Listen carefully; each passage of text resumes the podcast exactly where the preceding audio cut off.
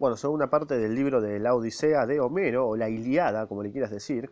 Em, en esta parte voy a leer el capítulo 3 y 4, que consta de Ulises y Circe, y, ya te confirmo, bro, y Ulises y las sirenas, ¿ok? Así que nada, te doy la bienvenida a este ámbito podcastero bien del orto. Y si no escuchaste el capítulo anterior, bueno, haces muy mal, porque lo tenés que ir a escuchar, porque si no, no vas a entender una mierda. Y que más o menos habla de que Ulises evitó que comieran una flor de loto sus amiguitos. Y también escaparon de un cíclope gigante. Igual le mató a la mitad de, sus amigos, pero bueno, no importa. Eh, siguen en su camino hacia Ítaca, a ver si llegan, seguro mueren, eh, seguramente van a morir, va a llegar solamente Ulises, así que nada, qué sé yo. Cerramos el orto y empezamos a leer el capítulo 3. Eh, primero te suscribís porque si no, no sigo y te mando a la federal, ¿ok? Así que comienzo. Ulises y Circe. Ulises y sus hombres siguieron navegando sobre el verde mar. Ah, ok, bien el río de la Plata. El dolor sentido se disipaba y los días transcurrían alegres por la esperanza de arribar pronto a la patria. El rey de Ítaca no recordaba que. Ah, estoy resfriado, así que si empiezo a estornudar y no te gusta, te puedes ir a la reputa madre que te recontra remil parió, ¿sabes? Forro del orto. Continúo, ahora sí, con toda pacificidad. Pacificidad, bueno, no sé cómo sea. El rey de Ítaca no recordaba que la venganza del dios Poseidón, dueño del mar, lo perseguía. No, sospechaba que durante otros diez largos años sería desgraciado a causa de aquella venganza. Ah, la recabió. Un día, al fin, cuando ya querían aproximarse al término de su viaje, eh, los navegantes se hallaron ante una isla tan extraña como jamás habían visto. Además de las escarpadas rocas que la rodeaban, estaba defendida por una alta muralla de bronce. Esto provocó que Ulises, ¡ah! esto provocó en Ulises una gran curiosidad y el deseo de ingresar en aquel lugar, al parecer inaccesible. A pesar de la apariencia terrible de la isla, ni a él ni a, sus hombres les aconteció allí mal alguno.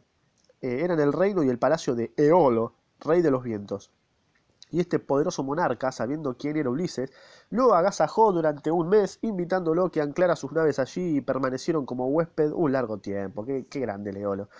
Ofreció grandes fiestas en honor del héroe, hizo que su mujer y sus hijos lo trataran con gran amabilidad, y cuando Ulises, transcurrido 30 eh, días con sus noches, mostró deseos de volver a su patria, le hizo un espléndido regalo. Dentro de un gran cuero de buey encerró todos los vientos sobre los cuales reinaba, excepto el viento del oeste que quedó afuera. Después, con un hilo de plata, ató firmemente la piel del buey y se la obsequió a Ulises, quien la colocó en el puente de su nave. ¡Qué grande! Después el monarca dio al viento, eh, dio al viento del oeste la orden terminante de colocarse tras las naves del héroe y soplar dulcemente para conducirlas eh, de una vez hasta Ítaca. Qué, qué grande, Leolo, ¿no? Cuánta amabilidad, loco. Eh, bueno, y así navegaron los héroes de Troya durante nueve días de veras deliciosos de veras. Ah, sobre nueve días de veras deliciosos. Ah, ok. El viento del oeste soplaba con suavidad detrás de ellos y apenas era necesario el esfuerzo de los remeros para avanzar hacia su patria. Y así llegaron hasta muy cerca de Ítaca, tan cerca que divisaban ya los bosques de las colinas y las hogueras que encendían los pastores para alejar a las fieras. Al ver tan próxima a su patria, Ulises sintió una gran alegría. Que se terminaba ahí, era reverga todo. Ulises sintió una gran alegría. Como ya no creía eh, tener que temer nada, y estaba tan cansado, sintiendo que los ojos se le cerraban de sueño, quiso reposar unas horas para llegar a su reino sin fatiga ni pena. Bien. Puso a sus hombres de guardia en el puente y él bajó a rascarse un huevo, dispuesto a dormir tranquilamente un ratito. Eh, y los hombres que estaban en el puente y otros que se, que se les unieron, viendo tan inmediato el término de su viaje, empezaron a murmurar entre sí. Eh, ya vimos cuán ricos tesoros eh, trae consigo Ulises, y nosotros, que hemos combatido por Grecia lo mismo que él, apenas si tenemos algo que ofrecer a nuestras mujeres. es un hijo de puta. La verdad es que no se porta bien con nosotros. Lo salvó de un cíclope gigante, la concha de tu madre. nada nos ha dicho del regalo que le ha hecho Eolo, ni él, ni en él hemos tenido parte alguna. Seguramente el cuero de buey está lleno de oro y plata, y Ulises, por no compartir su botín con nosotros, que lo hemos ayudado a llegar hasta aquí, nos oculta su contenido. Que a este hay que matarlo. Llevados por la codicia, empezaron a discutir si sería prudente, ya que Ulises estaba dormido y el término del viaje se aproximaba, desatar el cuero y apoderarse de los tesoros que según ellos contenía. Seguramente tenía agua, boludo. Eh, y dicho y hecho, con gran ligereza, para realizar su mal pensamiento antes de que Ulises se despertara, desataron la boca del pellejo de buey. Inmediatamente se escaparon de adentro todos los vientos, eh, arremolinándose, luchando entre sí, soplando unos con otros. Levantaron un violento huracán tan fuerte que la nave, que tan cerca estaba ya de las costas deseadas, fue arrojada de nuevo hacia lo desconocido, hacia la lejanía. Cuando los navegantes vieron que se alejaban de los bosques verdes, de los prados floridos, de las hogueras prometedoras, de la patria dorada, cuando contemplaron Ítaca solo como un punto muy lejano en el mar azul, se arrepintieron de su mal pensamiento y lanzaron al viento su gemido. ¡Qué pelotudo! Estando tan cerca, por ser un idiota y desconfiar, se fueron a la mierda por el vientito. Y bueno, el fragor del huracán y el llanto de sus hombres despertaron a Ulises, y obviamente yo te cago a palo, así te cago a palo, te clavo una estaca en el orto. Por un momento, al saber lo ocurrido, el héroe prudente se sintió descorazonado y triste. Y sí, obvio. Eh, padeció también la tentación de arrojarse al mar y concluir con su vida. Y está bien también, no pasa nada. Pero, pero logró recobrar su valor y vencer la tempestad con su pericia de marino. De nuevo, volvió a hallarse ante las murallas de bronce que cerraban el palacio del rey de los vientos. Como sus, naves estaban casi deshechas y sus hombres rendidos y sus provisiones agotadas, Ulises ordenó a los navegantes que se acercaran a las playas de la isla de su amigo Eolo para pedirle provisiones y descanso, y de paso chuparle, chupar el pito. Desembarcó, pues, y se encaminó al palacio del rey de los vientos. Estaba Eolo sentado a la mesa con su mujer y sus hijos, y al ver al héroe le preguntó sorprendido ¿Cómo regresas tan pronto, Ulises? ¿Qué desgracia ha malogrado el viaje cuando yo te di todos los medios para llegar felizmente a tu patria? Ulises bajó la cabeza avergonzado por lo acontecido y confesó la verdad a su amigo. Mis hombres soltaron los vientos mientras yo dormía, son unos pelotudos. Esta es la causa de mi regreso, la verdad. Ayúdame de nuevo a volver a mi patria. Por favor, te lo pido. Te, chupo el pito. Pero el rey de los vientos, al conocer lo ocurrido, se encolerizó y no quiso escuchar a Ulises. Andate a la, andate a la puta que te parió. No quiero ayudarte, infame de mierda. Muy infame debe ser cuando los dioses han permitido que te ocurra semejante desgracia. Sos un boludo. Ulises regresó a sus naves apesumbrado, y él y sus hombres volvieron a navegar cada vez más tristes. Sí, sí, obvio. Yo los cago a palo, o sea, me voy solo. Los vientos, sueltos y enfurecidos por su larga por su larga permanencia dentro de la piel de buey, soplaban cada vez más con más energía. Los pesados remos de los navegantes no lograban dominar la cólera de, de las olas, y los hombres se fatigaban con la estéril lucha y, rendidos, perdían los ánimos. Y así pasaron seis días y otras tantas noches. Al séptimo día vieron tierra y agradecieron a los dioses haberlos salvado de un inminente naufragio. La tierra que divisaban era una hermosa isla en la que se destacaba un hermoso puerto natural rodeado de rocas inmensas y escarpadas. Dentro de aquel puerto, el agua era lisa como la de un estanque, y allí ordenó el héroe que fondearan todas las naves, a excepción de la suya, que dejó afuera del puerto, amarrada a una roca. Ok, bien.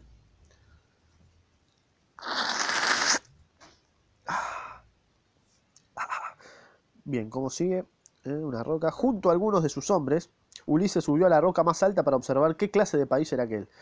Argentina, bueno, llegaba a Argentina. Pero, pero nada pudo ver, ni hombres ni animales, solo unas leves columnas de humo que se elevaban hacia el cielo. Ulises ordenó entonces a tres de sus hombres que avanzaran por la isla, adentrándose en ella hasta averiguar qué clase de gente la habitaban. Lo hicieron así los hombres, y no tienen menos que hacer, ¿no? Ulises te dice, hace esto, vos lo tenés que hacer como sea. Eh, lo hicieron así los hombres y siguieron un camino en cuya tierra vieron marcadas las huellas de los carros que conducían la leña desde los montes a la ciudad. Avanzaron, guiándose también por las columnas de humo que al principio habían divisado, y al fin llegaron a las puertas de la capital del reino. Allí encontraron una fuente, al lado de la cual una joven peinaba sus cabellos. Se dirigieron a ella, sabiendo por sus palabras que era hija del rey de la isla. Al mismo tiempo, ella les ofreció conducirlos al palacio y presentarlos a la reina. Así supieron que aquella era una isla habitada por enormes gigantes devoradores de pigmo, devoradores de carne humana. La reina, a cuya presencia llegaron los navegantes, era una mujer tan corpulenta como la cima de una montaña. Su aspecto era tan horrible que los guerreros la miraron con terror y repugnancia. Al ver a los tres hombres, la imponente mujer llamó a su marido el monarca. El rey, un gigante tremendo, al ver a aquellos eh, enanitos de mierda, se abalanzó sobre ellos como un león hambriento. Levantó a uno por la mitad del cuerpo y lo devoró cuatro de, dentelladas. F, ya quedan cinco. Bien, a ver. Los otros dos guerreros huyeron despavoridos y corrieron hacia las naves, unos héroes. Pero el caníbal lanzó su grito de guerra, y así acudieron otros gigantes tan imponentes como él. Todos avanzaron, todos, avanzaron también hacia el puerto y, arrancando las rocas que los rodeaban, empezaron a arrojarlas contra los barcos que se habían refugiado allí y a los que aplastaron como frágiles cáscaras de huevo. Se levantó hasta el cielo un clamor de agonía. Los guerreros moribundos, heridos, gemían dando para siempre su, adiós a la patria y a la vida, y los gigantes, entre tanto, tomaban con toda facilidad a los desgraciados como si fueran inocentes pececitos y se los llevaban a sus casas para devorarlos. Ulises, en tanto, presenciaba horrorizado estas escenas desde lo alto de la roca que le servía de atalaya. ah, claro, Ulises estaba en, otra, en otro level, ¿viste? ah, mátense ustedes. Eh, viendo así sus naves destruidas y muertos sus hombres, comprendió que nada podía hacer contra aquellos enemigos dotados de fuerza sobrehumana. Se metió pues en su nave, la única que había permanecido fuera del puerto, desenvainó su espada, cortó con ella Namarra y, dando orden a sus navegantes de que remaran con toda su fuerza, hizo que el navío se alejara rápidamente. O sea que quedan tres, ¿no? Solo el barco en que iba Ulises y los tripulantes que lo acompañaban escapó a la horrorosa catástrofe. Otra vez, otra vez, aunque contentos de haber salvado la vida escapando a tan grave peligro, Ulises y sus compañeros lloraron a los amigos que dejaban atrás y a los que no volverían a ver nunca más. Y sí. Varios días navegaron hasta llegar a la isla Ea. Dos largos días permanecieron los navegantes en sus playas, entristecidos, desanimados, desesperando ya de que un buen viento los condujera hasta Ítaca. Pero al tercer día, Ulises los animó con sus palabras, haciéndoles ver la inutilidad de, sus lamentaciones. Y sí, no sirve para nada. Armado de su lanza y de su espada, Trepó hasta una colina desde la cual se proponía observar qué tierra era aquella, completamente desconocida para todos, y vio una sola columna de humo que se elevaba hasta el cielo, que era el humo del palacio de Circe, que eran las magas de las trenzas doradas. Ah, Descendía ya Ulises de la colina cuando vio a un ciervo. Se puso en acecho y logró matarlo de una lanzada. Lo cargó sobre sus hombros y lo llevó junto a sus compañeros. ánimo les dijo por lo menos ya no moriremos de hambre miren lo que les traigo al ver el hermoso animal los guerreros que estaban hambrientos olvidaron por unos momentos sus penas comieron y bebieron alegremente y se echaron después a dormir a la mañana siguiente, al despertar, Ulises volvió a insistir en la conveniencia de explorar debidamente la isla. Los guerreros habían perdido el valor y tantas y tan extrañas aventuras vividas les hacían temer los males que graves, los males más graves.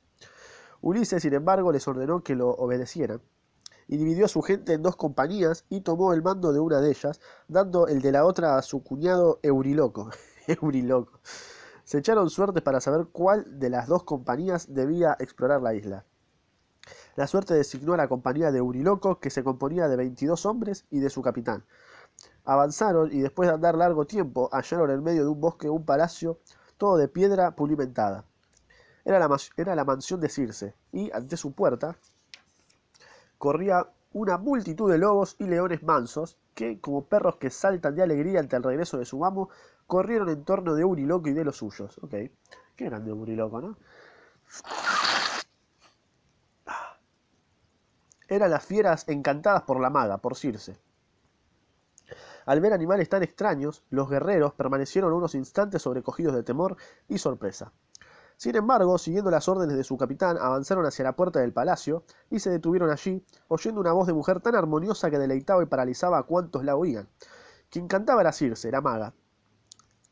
Ya, eh, llamemos a la que tan dulcemente canta, dijo uno de los navegantes, el predilecto de Ulises.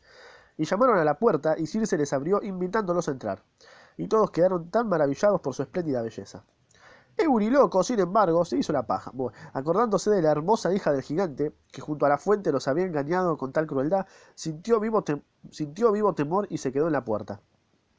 Pero los hombres que con él iban penetraron las, penetraron las magas, penetraron tras la maga, seguros de gozar de una infinidad de delicias. Circe los condujo hasta el interior de su palacio, los hizo sentar en cómodos sitiales y les ofreció, para reparar sus agotadas fuerzas, una mezcla de queso, vino, pan y dulce miel. Añadió al grato manjar ciertas drogas que hacían perder la memoria. DMT.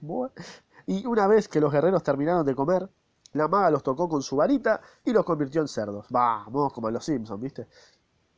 Eh, de cerdo eran sus ojos y sus bocas, transformadas en morros bestiales, y sus patas y sus cuerpos enteros, pero para su mayor desdicha, el, raciocinio de los desdichados seguía siendo humano. Una vez que los redujo a tan triste estado, la maga los encerró en oscuras posilgas y los arrojó los desperdicios con que se suele alimentarlo a los cerdos. Euriloco, entre tanto, aguardaba inútilmente el regreso de sus compañeros en la puerta del palacio de la maga, al pedo, porque ya eran cerdos, y más pasaron muy largas horas sin que eso ocurriera, y sí.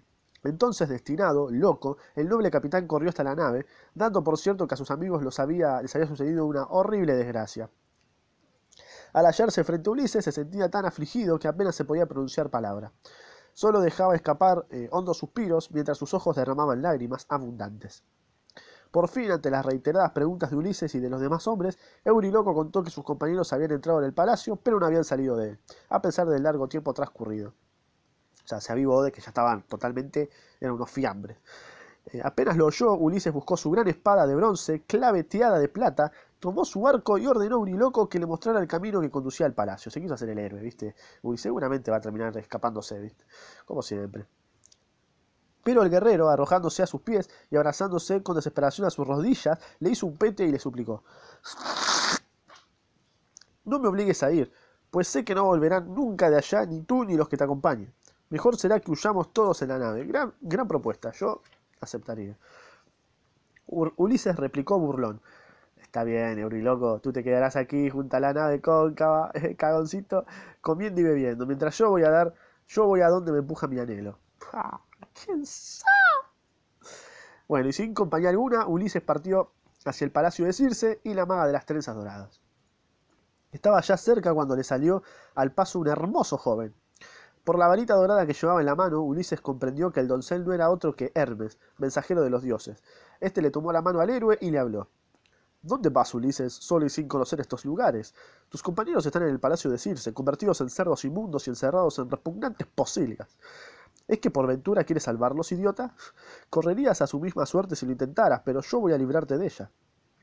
Entonces dio Ulises una extraña planta de raíces negras y flores tan blancas como la leche.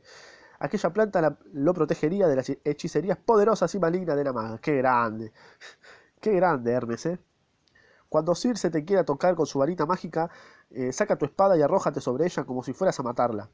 Ella entonces, aterrada, te pedirá gracia, te tratará con bondad y te ofrecerá ricos manjares y cómodo lecho. Antes de aceptar ninguna cosa de cuantas te ofrezca, debes exigirle el juramento de los dioses de que nada intentará contra ti. Era re fácil. ¿eh? Así lo prometió Ulises y Hermes se alejó. El héroe llegó por fin al palacio de la maga y llamó a su puerta. Eh, entonces, bueno, salió Circe y recibió sonriente al visitante, lo condujo a un salón hermoso, lo hizo sentar en un sitial cómodo en el cual relucían bellos clavos de plata y le ofreció en una copa de oro una mezcla de miel, vino, pan y drogas nocivas, DMT. Mientras Ulises bebía, la maga impaciente por verlo encantado lo tocó con su varita mágica diciendo lo siguiente. Ve a la posilga y échate al lado de tus compañeros, idiota. Pero Ulises, gracias a la planta que le diera Hermes, no quedó encantado, como ella esperaba, y, siempre siguiendo el consejo del mensajero de los dioses, sacó la espada que llevaba en la cintura y se arrojó sobre Circe, como si fuera a matarla. Qué grande Hermes, ¿eh? Ella se arrodilló a sus pies, le chupó bien la pija y preguntando con gritos agudos. ¿Quién eres extranjero? ¿De qué tierra vienes? Un solo hombre es capaz de resistirme a mis conjuros. Ulises, que ha de regresar de Troya a su patria, en negra y cóncava nave. Si tú eres el héroe a quien aguardo, envaina la espada. Eh, seamos amigos y acepta la, hospitalidad que te ofrezco. Eh, está envainando la espada, boludo. Y, sí. y contestó Ulises. ¿Cómo puedo ser tu amigo y aceptar tu hospitalidad cuando tú, con tus hechicerías, has convertido en cerdo a mis compañeros, hija de ramil puta? ¿Cómo puedo tener confianza en ti si antes no juras no hacerme daño alguno y dejarme volver sano y salvo a mi patria? Y sí, tiene razón, boludo. Cuando tiene razón, tiene razón. La maga entonces juró lo que Ulises le exigía y después de haberse prometido amistad, Circe llamó a sus doncellas e hizo que le dieran ricos tapices a sus huéspedes y que le prestaran platos de oro y copas de plata con exquisitos manjares. Las doncellas prepararon para Ulises un baño templado y le pusieron una túnica y un manto púrpura, sino antes hacerle un rico pete. Después Circe le rogó que aceptara sentarse en un magnífico sitial con un con un cómodo taburete a los pies. Pero Ulises no podía comer ni beber y se mostraba triste y afligido, sin dirigirle la palabra. Y sí, o sea, se hace el difícil, ¿viste? Obviamente. Eh, ¿por, qué ¿Por qué permaneces mudo, Ulises? le preguntó Circe, y no pruebas ni siquiera los deliciosos manjares que mis doncellas te sirven. ¿Temes acaso que rompa el juramento que te he hecho y te prepare alguna emboscada? Ulises le respondió, a ver, decime, Circe, ¿cómo puedo estar contento, comer y beber a gusto cuando antes de ver a mis compañeros desencantados y con su figura humana? Solo cuando con mis ojos vuelva a verlos tales como eran podré creer tus promesas. Entonces Circe abrió las puertas de la posilga en que estaban encerrados los navegantes convertidos en cerdos. Uno a uno fueron saliendo y uno por uno la maga los fue tocando con su varita, pronunciando mágicas palabras. Inmediatamente los cerdos, unos tras otros, recuperaban sus aspectos de hombres, más jóvenes, más fuertes, más altos y más bellos y con pijas más grandes. Al ver a Ulises todos, todos corrieron a besarle las manos, gozosos. Reían y lloraban a un tiempo de pura alegría, y la misma maga no pudo contener una lágrima que asomó a sus bellos ojos. Después ella le rogó a Ulises que fuera en busca de los navegantes que habían quedado en el barco para ofrecerles a todos un festín magnífico. Cuando Ulises llegó a la nave, halló a sus hombres sumidos en la más honda tristeza. Imaginaban que ya nunca verían a su capitán y monarca, y se lamentaban desconsolados. Tanto amaban al héroe que, cuando lo vieron, sintieron igual o mayor alegría que si hubieran visto los prados verdes de su amada Ítaca. ¡Qué grande, loco! Aceptaron la invitación de la maga. Eh, Ulises ordenó a sus hombres que vararan el navío en la arena de la playa, que, escondieran los tesoros y provisiones en tierra y los siguieran al palacio de Circe, donde gozarían de delicias increíbles. Ellos se disponían a obedecerlo con sumisión y entusiasmo, pero Euriloco los increpó tratando de retenerlos. Uf, se pone la gorra Euriloco. El traumado. ¿A dónde van, locos de mierda, hijos de Zeus? ¿No, saben que Circe, la maga engañadora, nos convertirá en cerdos o en leones o en lobos apenas traspongamos sus puertas? Me parece mentira que no conozcan aún la temeridad de Ulises, que siempre nos lleva hacia el peligro. ¿Acaso han olvidado que él fue el que nos metió en la cueva de Polifemo? ¿Por qué no te vas a cagar, Euriloco? ¿Por qué no te haces la puta que te parió, eh? Tómatela. Los guerreros, temerosos de que Euriloco tuviera la razón, no se decidían a seguir al héroe. Ulises, enfurecido, yo no cago a palo, enfurecido por las palabras de Uriloco, al que sin embargo amaba como un hermano, desenvainó la espada y se dirigió a él dispuesto a cortarle la cabeza. Perfecto. Los demás guerreros lo rodearon de tan, tratando de calmar su cólera. Deja que lo mate, por boludo. Deja aquí a Uriloco, ya que no quiere venir, le dijeron. Él guardará la nave mientras nosotros nos regalamos eh, en el palacio de Circe. Sí, está bien, boludo. Pero Euriloco, avergonzado ahora de su temor, no quiso permanecer al lado de la cóncava, nave y se sumó al grupo. Durante este lapso, Circe había preparado baños benéficos para los navegantes desencantados y los había perfumado y vestido con túnicas muy ricas. Cuando Ulises y los otros compañeros llegaron, ya estaban instalados en la mesa del banquete y al reencontrarse se abrazaron llorando y empezaron a recordar las penalidades, las penalidades pasadas y los deseos que sentían de retornar a la anhelada y siempre lejana patria. Entonces dijo Circe, cesen ya sus lamentos, hijos de Zeus. Bien sé las penas que han tenido que sufrir en el mar poblado de monstruos y el daño que en tierra firme les han hecho los hombres. Pero ello creo, por ello creo que les conviene ahora, durante algún tiempo, vivir felices y despreocupados, comiendo y bebiendo y gozando hasta que sus corazones recobren la alegría y el valor y puedan volver a sus hogares. Claro, boludo, es verdad. Tiene la posta, Circe. Déjense de joder, loco. Y día tras día, un año pasaron Ulises y los navegantes en el palacio de Circe. Un año pasaron, a la mierda. Transcurría el tiempo deliciosamente entre festines y banquetes y danzas continuas hasta que, al llegar de nuevo los largos días del verano, dijeron los hombres a Ulises, ¿acaso vamos a permanecer aquí toda la vida? ¿No hemos de ver ya nunca las verdes colinas de Ítaca? Escuchó Ulises los ruegos de los navegantes, que finalmente lograron convencer su corazón generoso. Y sí, boludo. Ya un año ya te aburrís, ¿no? De hacer todos los días lo mismo. Ah. Eh, Circe, dijo aquella noche a la maga después del banquete, al jurar mi amistad, me juraste también que me ayudarías a volver con mis hombres a mi amada patria. Ellos y yo sentimos ya la nostalgia de nuestros hogares. Permítenos volver a ellos. tenía que pedir permiso. No los retendré contra su voluntad, respondió Circe. Vuelve a tu patria, Ulises. Después le, trazó la ruta marina que debía seguir antes de tomar rumbo a Ítaca, y le advirtió a de los peligros que tendría que enfrentar y le dijo cómo conjurarlos. Pero si tú o tus hombres, añadió, hacen algo contra lo que acabo de prohibirles, atraerán la ruina sobre sus cabezas. Y aun cuando escapes del peligro, Ulises, no volverás a Ítaca al cabo de mucho tiempo, después de haber perdido a todos tus compañeros y en el estado más miserable. Tengo un resfrío de la puta madre. Cuando despuntaba la aurora, bañando en luz rosada las coplas de los árboles de la isla encantada, los remos de los hombres de Ulises hendieron las olas y pronto, sin embargo, dejaron de remar, pues Circe, la maga de las trenzas, de las trenzas rubias, les envió al despedirlos un viento favorable que hinchó con fuerza las velas y muy suavemente empujó las naves hacia Ítaca. Perfecto, hermoso.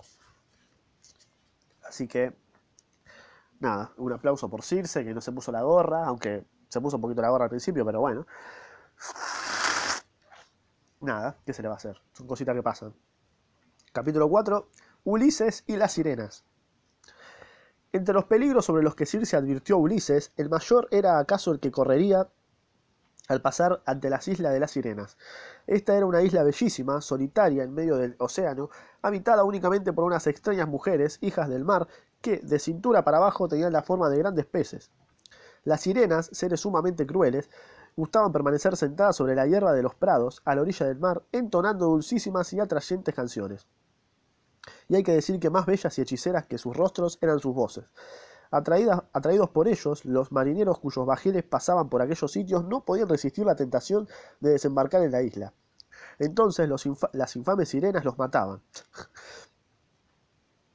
En los prados y en, y en, las playas donde las sirenas vivían se amontonaban las calaveras y las osamentas de los hombres asesinados por ellas. Unas asesinas eh, a sueldo, ¿no?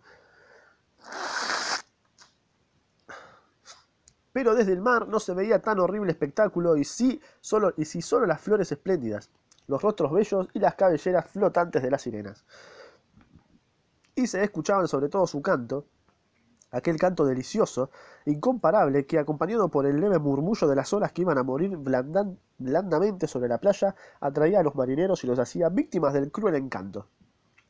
Aquel que se acercara a la isla de las sirenas y escucha su bella canción no vuelve a ver jamás a su mujer ni a sus hijos, había dicho Circe al prudente Ulises y le había dado instrucciones para evitar este peligro. A ver. El navío de Ulises y sus hombres navegaba por el mar azul y se acercaba impulsado por la brisa a la isla de las sirenas. Estas, con sus conjuros, calmaron el viento. Las olas quedaron tranquilas y los tripulantes debieron tomar los remos y empujar la nave con toda su fuerza. Y una ráfaga hinchaba las velas y la nave apenas podía avanzar para alejarse de aquellos lugares. Entonces, muy lejano todavía, casi como un eco, empezó a oírse un cántico dulcísimo. Era la voz de las sirenas. Siguiendo las instrucciones de la maga, Ulises tomó una barra de cera, la cortó en pedazos con su espada de bronce, la moldeó con sus fuertes dedos y tapó con ella los oídos de los tripulantes para que no escucharan el canto armonioso. Ok, ok, ok, ok. Perfecto. O sea, que le pusieron cera en los oídos, ¿no? Ah, no, no, no. Sí, sí, barra de cera en los oídos. Solo a él le fue concedido escucharlo y entonces no se tapó los oídos, pero, siempre cumpliendo lo que Circe le aconsejaba, ordenó a sus hombres que lo ataran de pies y manos al mástil, tan fuertemente como les fuera posible, y que, aunque él al escuchar la voz de las sirenas les rogara y suplicara por señas que lo desataran, no le hicieran caso. Antes debía redoblar sus ligaduras. Perfecto. Recordando siempre los consejos de Circe, una vez que estuvo atados de pies y manos al mástil de su navío, Ulises ordenó a sus hombres que aceleraran la marcha de la nave y ellos, aunque tenían los oídos tapados y no podían oír, comprendieron bien las señas que el héroe les hacía y, hundieron con gran fuerza los remos en las aguas calmas. Corría, corría el bajel de Ulises al bajar ante la isla de las sirenas, y ellas lo vieron y entonaron con la voz muy suave la más dulce de las canciones. Ven, acércate, valiente Ulises, gloria y honor de los aqueos, decían las palabras de su cántico. Detén el negro navío, y escucha nuestra canción. Ningún héroe pasa jamás de largo por este lugar sin escuchar nuestras voces, dulces como la miel que alegran el alma y acrecientan la sabiduría. Geraduki, ¿viste? Nosotras lo sabemos todo y conocemos los grandes trabajos que pasaron ante la ciudad de Troya. Cantaremos para ti la gloria de las victorias griegas y te predeciremos el porvenir. Acércate, valeros Ulises. Tenían autotune la sirena, ¿viste? Ulises oyó aquellas voces y sintió que el alma, que el alma quería volar hacia el lugar de donde surgían. Y miró la playa y vio las sirenas tendidas entre las flores, tan hermosas como jamás pudo él imaginar que lo fuese mujer alguna. Eh, ¿Cómo? Estás cagando a tu mujer, loco, para un toque. Entonces hizo señas a sus hombres de que lo desataran, de que lo dejaran libre para irse con, con, ellas. Y lo hicieron. Bueno, re pelotudos eran, ¿viste?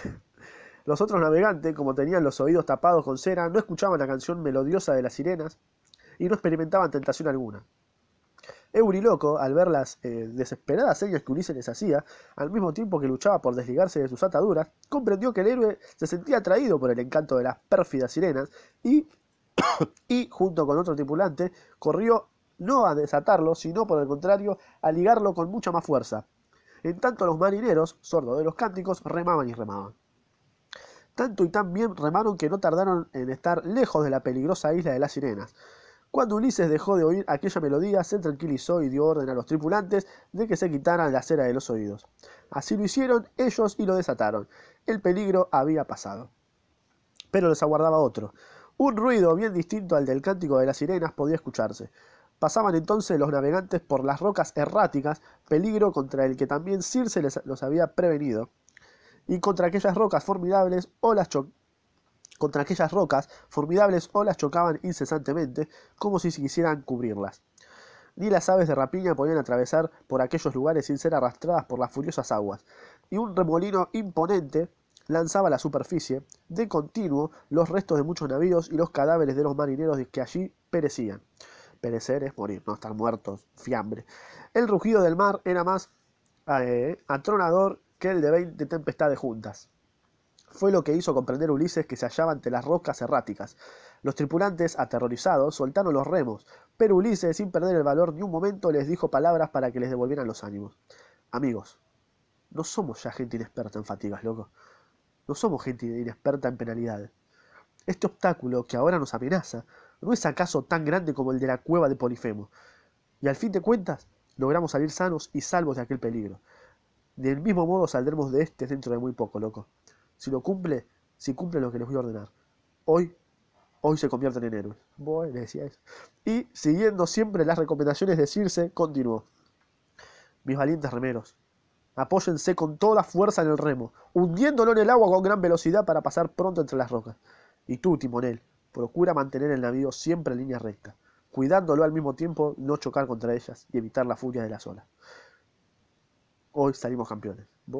Así lo hicieron los navegantes y lograron atravesar por entre las rocas erráticas sin perder la vida, pero las rocas erráticas no eran el único peligro que en aquellos lugares los amenazaba. Así que bueno, este fue la segunda parte, el capítulo 3 y capítulo 4. Así que nada, anda a escuchar el próximo, anda a escuchar el anterior, anda a escuchar todo el contenido que tengo y si no lo querés escuchar es porque nada, seguramente te, te dejas encantar por las sirenas de las redes sociales, ¿no? Pedazo de recontrapelotudo. Así que nada. Eh, momento spam, final. Eh, Instagram, Spotify acá abajo. Eh, dale like, dislike, toda esa wea que te dicen todos los pelotudos. Bueno, también acá comentá, compartí, hacer que esto se haga súper recontraviral para que todos conozcan la historia de, Homero, la historia de la Odisea, la Iliada, como le quieras decir. Y nada más. Esto fue todo por hoy. Anda a escuchar el próximo, seguramente. Anda a escuchar el anterior, anda a escuchar todo. Y, y, y la concha de la lora.